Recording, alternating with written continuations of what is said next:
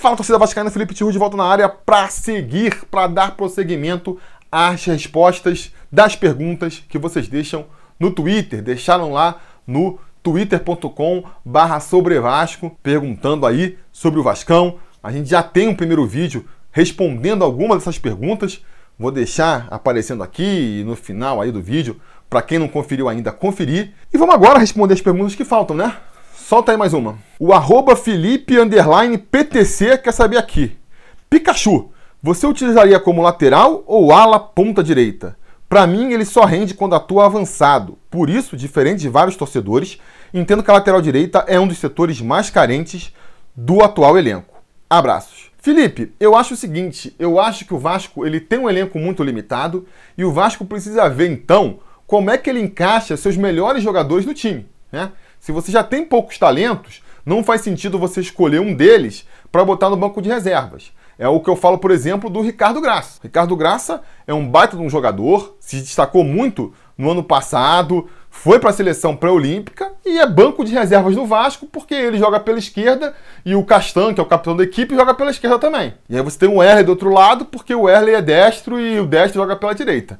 Para mim não faz sentido. Se você tem um talento como o Ricardo Graça num elenco tão fraco quanto o do Vasco, você tem que dar um jeito de botar ele nesse time aí. Bota ele como, como zagueiro pela direita mesmo, de pé trocado, sei lá, testa ele como lateral esquerdo improvisado.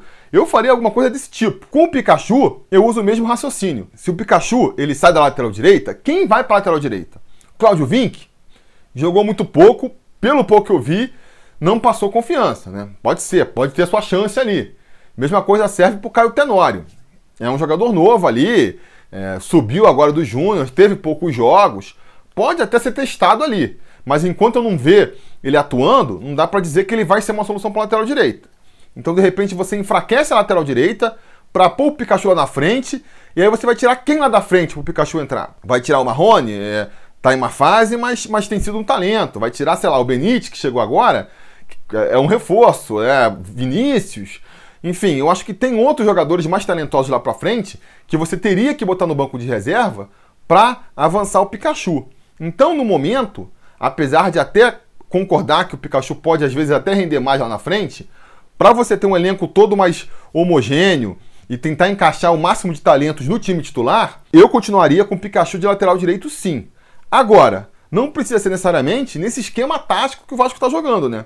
Acho que um problema que o Vasco tem é tentar fazer os jogadores cumprirem uma função para o qual eles não estão adaptados. Então, assim, você pode ter o Pikachu como lateral direito? Acho que pode.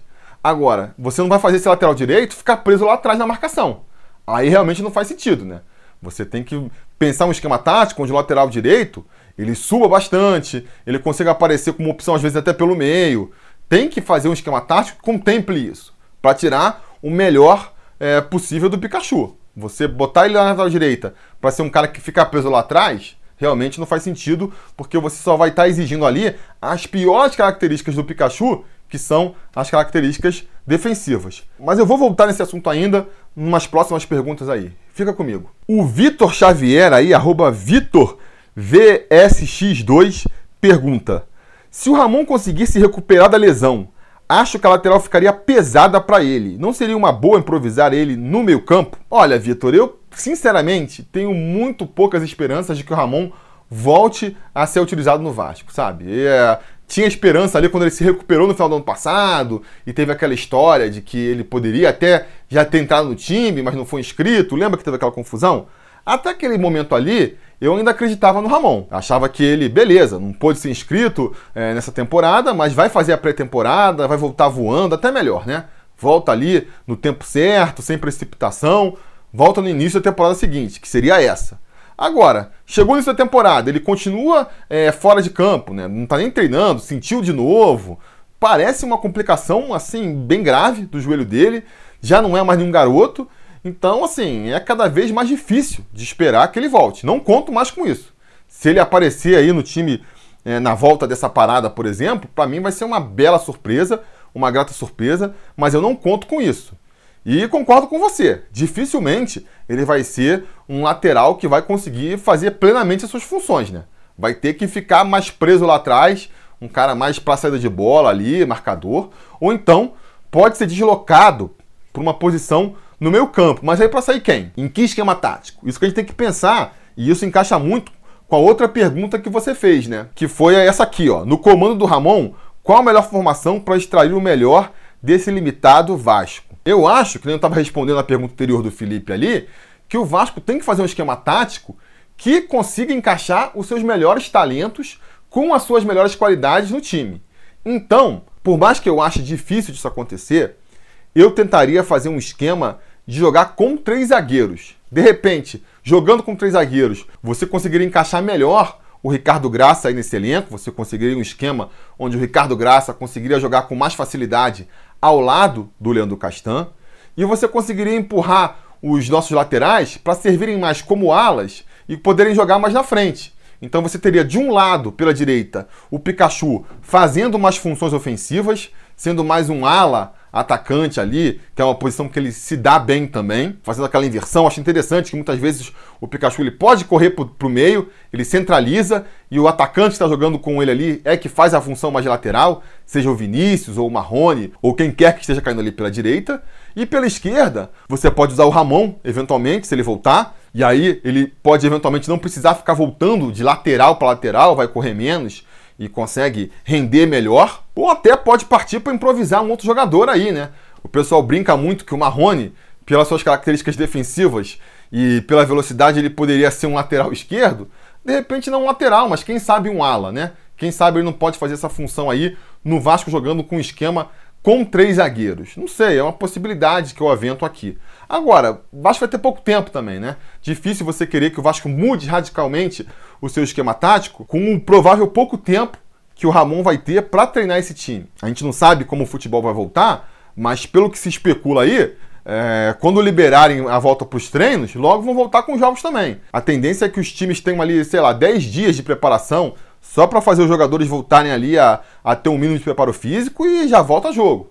E aí, como é que você muda radicalmente o esquema tático do time? É meio complicado, né? Então, eu não sei qual é a viabilidade disso, mas assim, é só uma possibilidade que passa pela minha cabeça. O Matheus de Casa, ou aqui, arroba 1898 Majeweski, espero que eu esteja falando certo aqui, ele pergunta, por que o Vasco ainda teima em colocar no famoso radar refugos como Jadson e Camilo? Tá na hora de mudar de filosofia. Concordo, Matheus, concordo. Dou aqui pro Vasco o benefício da dúvida, né? Porque nessa época do ano aí, futebol para, é meio que uma intertemporada forçada, a especulação come solta mesmo. Então muitas vezes vai ter empresário, jornalista amigo de jogador, soltando notinha, soltando comentário para tentar dar uma forçada de barra, a famosa cavada, né? Então muitas vezes o clube nem tem interesse mesmo e, e, se cria esse, esse interesse. É o famoso balão de ensaio, né? Joga no ar. Vasco está interessado em Camilo. Vasco está interessado no Jadson. Às vezes isso nem vem do clube, vem do, repito, do jogador ali, do, do staff do jogador, porque se de repente a torcida compra e chama a atenção do clube, o que começou ali como uma notícia falsa acaba virando realidade. Então eu até dou esse benefício, porque, por exemplo, no caso do Camilo, o jogador falou que está negociando com o Vasco, mas o Vasco negou interesse nele. Então a gente não consegue saber exatamente o que tem de verdade nisso aí. Espero que não tenha. Eu concordo com você, já passou da época do Vasco ficar apostando em refúgio. É uma fórmula que já mostrou que tem muito pouca chance de dar certo sabe? Para cada jogador que dá certo nessa fórmula, você vai ter aí um, um Valdívia, um Bruno César, um Giovanni Augusto, um Dagoberto, um Marcinho que não deu certo. Acho que o Vasco tem que tentar outras possibilidades. Ah, mas o Vasco não tem dinheiro para trazer um grande jogador. Então, se não tem dinheiro, aí mesmo que não pode ficar fazendo aposta com baixa chance de trazer resultado, né? Guarde esse dinheiro aí para ser melhor gasto. Então, eu concordo plenamente com você. Agora, a gente está trazendo aí para vice-presidente de futebol o José Luiz Moreira, né, o Zé do Táxi, que não é exatamente um exemplo de modernidade. É o vice-presidente de futebol histórico do Eurico Miranda. Você não traz um cara que passou 10 anos do lado do Eurico Miranda para ele tentar fazer uma coisa nova, né? A tendência é que ele aposte nas mesmas fórmulas que ele usava lá naquela época. Então, assim, nesse sentido é que me parece completamente provável aí é, que o Vasco esteja buscando essa solução mesmo, que esteja sondando um Camilo, que esteja sondando um Jadson. É como o Zé do Táxi costuma ver o futebol. Né? Ele acha que, que a solução passa por isso aí. É mais importante um nome do jogador, trazer um jogador que tem um certo nome, do que o que o jogador tem apresentado nas últimas temporadas, né? Ah, o Jadson, ele foi um grande jogador? Foi. Há quanto tempo atrás? De repente agora já não é mais, já não consegue espaço no Corinthians, que não está com nenhum timaço também, vai ter espaço no Vasco por quê? É a filosofia que, que, que vai reinar no Vasco daqui para frente, né? Então concordo completamente com você, eu acho que esse não é o caminho para o Vasco, mas infelizmente, pelas pessoas que estão lá no, no comando do Vasco agora, eu acho que é uma possibilidade com a qual a gente tem que que dá. Seguindo essa linha de contratação aqui, ó, o Leonardo Caiana, arroba Leonardo Caiana, ele pergunta: Geovânio vem? Leonardo, que nem eu comentei na resposta anterior, né? Ah, nesse momento aí, nessa época do futebol, a especulação ela come solta, então não dá para saber o que, que, tem de concreto, o que, que tem de especulação. O Geovânio foi um nome que surgiu aí, que está surgindo. É um nome que encaixa nesse perfil que a gente estava comentando aí, que eu acho que o Zé do Táxi vai procurar. Um jogador que tem algum certo nome aí no mercado, que as pessoas se lembram que jogou bem num time ou no outro, que vem numa fase decadente, né? vem numa fase ruim. Qual foi aí a, a última grande temporada do Giovanni, né? Ele foi pelo Flamengo, não conseguiu se destacar, tá lá no Galo encostado também. É, não me parece uma grande aposta, sinceramente. O Vasco vai mais uma vez apostar em reabilitar jogador em São Januário. São Januário dos últimos anos não me parece o ambiente mais propício para reabilitar jogadores, né? Então vamos ver. Agora não tem nada de concreto, né? Se a pergunta é se ele vem ou se não vem, essa altura do campeonato ainda não dá para saber. O Newton Filho, aqui, arroba Newton Sun, ele pergunta: quanto o Zé do Táxi vai cobrar na justiça daqui a uns anos? É a pergunta que fica, né? A pergunta que fica. O Vasco tá mais uma vez aí vendendo o almoço para comprar a janta, hipotecando o futuro para garantir o presente. Então o, o Campelo apostou aí no José Luiz Moreira para a vice-presidência do Vasco, vice-presidente de futebol. Acredito que não foi pensando no futebol, não foi pensando na gestão moderna que o Zé do Táxi vai trazer à frente da pasta, né? A motivação para mim foram duas. Primeiro, foi por uma questão política, né? o Campelo está completamente isolado dentro da política do Vasco, então ele vai procurar o apoio aí desses conselheiros beneméritos mais antigos, muitos associados à gestão do Eurico Miranda, tentar ali entre esses conselheiros ali um, um apoio para ter uma, uma base de sustentação. E nesse sentido foi que ele apostou aí no Zé do Táxi. E outros vice-presidentes que foram nomeados recentemente, todos aí com um passado euriquista. É o Campelo abraçando de vez aí a, o euriquismo, né? Ele que a, assumiu graças ao Eurico, mas negando isso, vai deixando cada vez mais escancarado aí é, a verdade por trás desse mandato, não é mesmo? E o segundo motivo, né, que foi o mesmo motivo que fez o, Eurico também se aproximar do Zé Luiz Moreira, ele é um cara que traz dinheiro para o Vasco, né? Ele foi um dos financiadores do Vasco durante grande parte da gestão Eurico Miranda. Os mais antigos aí vão lembrar que teve uma época do, do mandato do Eurico que o Vasco sofreu um estrangulamento financeiro. Não tinha dinheiro caindo de lugar nenhum. Ali na primeira década é, desse século, entre 2003 até 2008 ali, o Vasco não tinha nenhuma fonte de renda. Mal tinha ali fornecedor. Chegou a, a ter que fazer as próprias camisas porque nem fornecedor tinha. Nessa época, quem ajudou muito o Vasco financeiramente foi o Zé do Táxi, foi o Romário também. E tudo naquele acordo de boca, né? Aquele acordo de boca de, cara, me empresta aqui, depois eu faço. E aí no final, quando o Eurico saiu, mandou ali o papelzinho, o reconhecimento de dívida, sem nenhum fundamento, sem nenhuma comprovação. Tem que acreditar que, que aquele papel ali é realmente o que o Vasco devia pro para as pessoas. Não dá para saber, não dá para saber. Isso pode voltar a se repetir agora nesse sentido, né? Porque salário o Zé do Táxi não tem como cobrar, afinal de contas, a vice-presidência é um cargo não remunerado, é um cargo voluntário ali, né? Agora, se o Zé Luiz Moreira começar a emprestar dinheiro do próprio bolso, aí não sei como é que vai fazer para cobrar isso depois, né? Pode vir mais processinho pela frente, sim. Marco Lopes aqui, arroba MarcoCLPZ, ele pergunta: Você acredita na volta do Breno? Além disso, você acha que o Vasco deve continuar jogando com três atacantes? Marco, que eu já comentei antes aqui, não acredito na volta do Breno, assim como não acredito na volta do Ramon. Eu torço, torço. Quero muito que o Breno volte. Para mim é um zagueiraço. Se ele conseguir voltar com o mínimo de forma física, ele do lado do Castan ali, ou até mesmo do Ricardo Graça, pode fazer uma grande dupla, porque ele é um jogador que em forma é de nível de seleção, sabe? Agora, as chances disso acontecer, a cada mês que passa e a gente não vê ele voltando a campo, é mais difícil de acreditar, né? É mais difícil de acreditar. Então, é, se eu fosse apostar, você acha que o, que o Breno volta? Eu não apostaria. Apostaria contra. Mas na torcida, é, é, que ele consiga aí surpreender a todos, calar a boca dos críticos, como o pessoal gosta de falar, e volte a jogar pelo Vasco, porque vai ser um baita reforço. Ele voltando em forma, ele e o Ramon conseguindo voltar e conseguindo apresentar um futebol ali é, próximo do que já apresentaram nas suas carreiras, vai ser um baita reforço para esse time do Vasco. E vai trazer muita experiência também, né? Que é importante para um time jovem que nem esse time do Vasco. Então, a gente torce. Eu acredito? Não mas eu torço. E sobre jogar, continuar jogando com três atacantes, é, cara, eu acho que as possibilidades são muitas. Eu acho que a gente não precisa ficar se prendendo ao esquema tático. Eu sugeri jogar com três zagueiros ali, mas pode jogar com três atacantes também, 4-4-2. Eu acho que mais que uma questão de esquema tático, é uma questão de saber tirar o melhor de cada jogador na sua função, sabe? Colocar os jogadores para cumprir funções para os quais eles estão preparados. Não adianta querer fazer um velocista distribuir o jogo.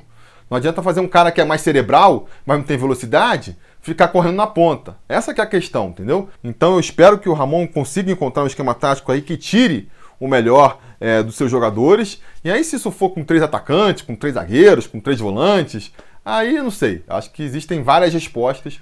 Não existe uma resposta única para dar solução para esse time do Vasco. O Sem Paciência com o Vasco aqui, arroba K-O-O-U-Z-Z, ele deixou duas perguntas. A primeira é: na sua opinião, quais são os maiores talentos do Vasco em questão de jogadores da base, contando os que já estão no profissional e os atletas que ainda estão para subir?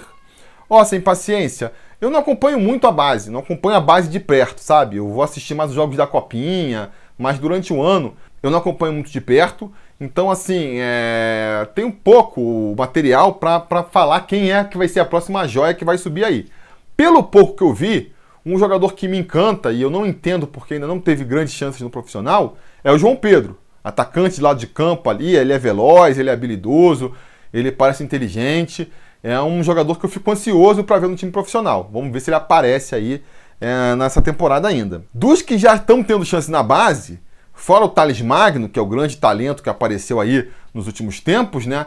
Eu acredito muito também. Não vou nem falar em Ricardo Graça e Andrei, que esses para mim já estão aí consolidados, né? Mas desses que estão subindo agora, eu acho que o Vinícius pode ser um grande jogador. Ele é bastante habilidoso, que é uma característica que falta nesse elenco do Vasco. Então, se ele conseguir aprimorar em outras características, né, que, que, em que ele peca ainda ali, um pouco mais de, inteligência do jogo, finalização, né, ter um pouco mais de visão ali, passe, é, eu acho que ele pode vir a ser um grande jogador, tem espaço para isso, né? Mal estreou no time profissional ainda, então tem muito espaço para crescer. É um cara que eu aposto bastante ainda, o Vinícius Paiva, né? E no meu campo também tem o Juninho, né? Que é um jogador também que, que parece bastante inteligente, sereno, tem uma qualidade ali, tem uma certa habilidade que é importante, né? Ele e o Bruno Gomes também, né? São outros jogadores que eu aposto bastante aí, que podem dar resultado já nessa temporada pro Vascão. Finalmente, outra pergunta do Sem Paciência foi: Acha que agora com o Ramon no comando as bolas paradas do Vasco terão maior aproveitamento? Não necessariamente, né? Não necessariamente. Eu vejo muita gente querendo fazer essa ligação entre o jogador Ramon com o técnico Ramon. Ah, o Ramon era um jogador que partia para cima, então o time do Vasco com o Ramon técnico vai partir para cima. Ah, o Ramon era um jogador cerebral, então o time do Vasco vai ser um time mais cerebral. Ah, o Ramon ele era um bom cobrador de, de faltas, então o time vai cobrar bem faltas. Acho que não necessariamente. Acho que são duas posições bem diferentes, né? Não dá para esperar muito que o treinador Ramon seja um reflexo do que foi o jogador Ramon. É, dá para esperar sim. Ele era um cara paciente como treinador, era um cara que não se esquentava muito como jogador. Não tende a ser um técnico esquentado. Isso aí tudo bem. Questão do comportamento dele. Agora, a atuação tática, a atuação dentro de campo, que o time dele tem essa mesma imagem, eu acho que não. Nessa questão, por exemplo, das faltas. O Ramon, ele já era assistente técnico do Vasco há muito tempo, né? Desde ali de 2018, né? O Valdir saiu no meio de 2018 e o Ramon assumiu. Então ele já está aí há mais de um ano trabalhando como auxiliar técnico, já podia auxiliar nessa questão de cobrança de falta. É algo que ele já podia estar tá ajudando sem estar tá ali sobrepondo a, a, a, os comandos do, do, do treinador. Então, o que ele pode ajudar nesse sentido, eu acho que ele já ajudou. Se ele tinha que dar um toque lá pro, pro Pikachu, pro Henrique, pro Guarim, pra sei lá quem vai ficar cobrando as faltas do Vasco, eu acho que essa ajuda ele já deu até aqui, né? Não acredito que o Vasco vai começar a ter um salto de qualidade nas, nas bolas paradas só porque o Ramon era um excelente cobrador de faltas. Eu não acredito nisso, não. E com isso encerramos aí as perguntas que vocês deixaram no Twitter, né? Espero que vocês tenham gostado aí de mais esse quadro. Que nem eu já falei aqui anteriormente, eu quero agora repetir isso no YouTube, né? Antes de voltar a fazer as perguntas no Instagram, eu quero fazer também as perguntas para quem acompanha a gente aqui só no YouTube. Então, eu devo fazer isso através do mural ou através dos stories do YouTube. Então, fiquem de olho para que vocês sejam informados. É importante que vocês mostrem para o YouTube que vocês gostam aqui do Sobre Vasco. Como é que vocês podem fazer isso? Se inscrevendo no canal, ligando o sininho de notificações, dando like no vídeo e comentando aqui. Aí você está fazendo o, o, roteiro completo para o YouTube saber que você realmente se importa com o que o Sobre Vasco publica e quando a gente postar o Stories ou quando a gente postar aí no comunidade, ele avisar, ó, oh, tem coisa nova do Sobre Vasco. Beleza? Conto com vocês nessa e a gente vai falando.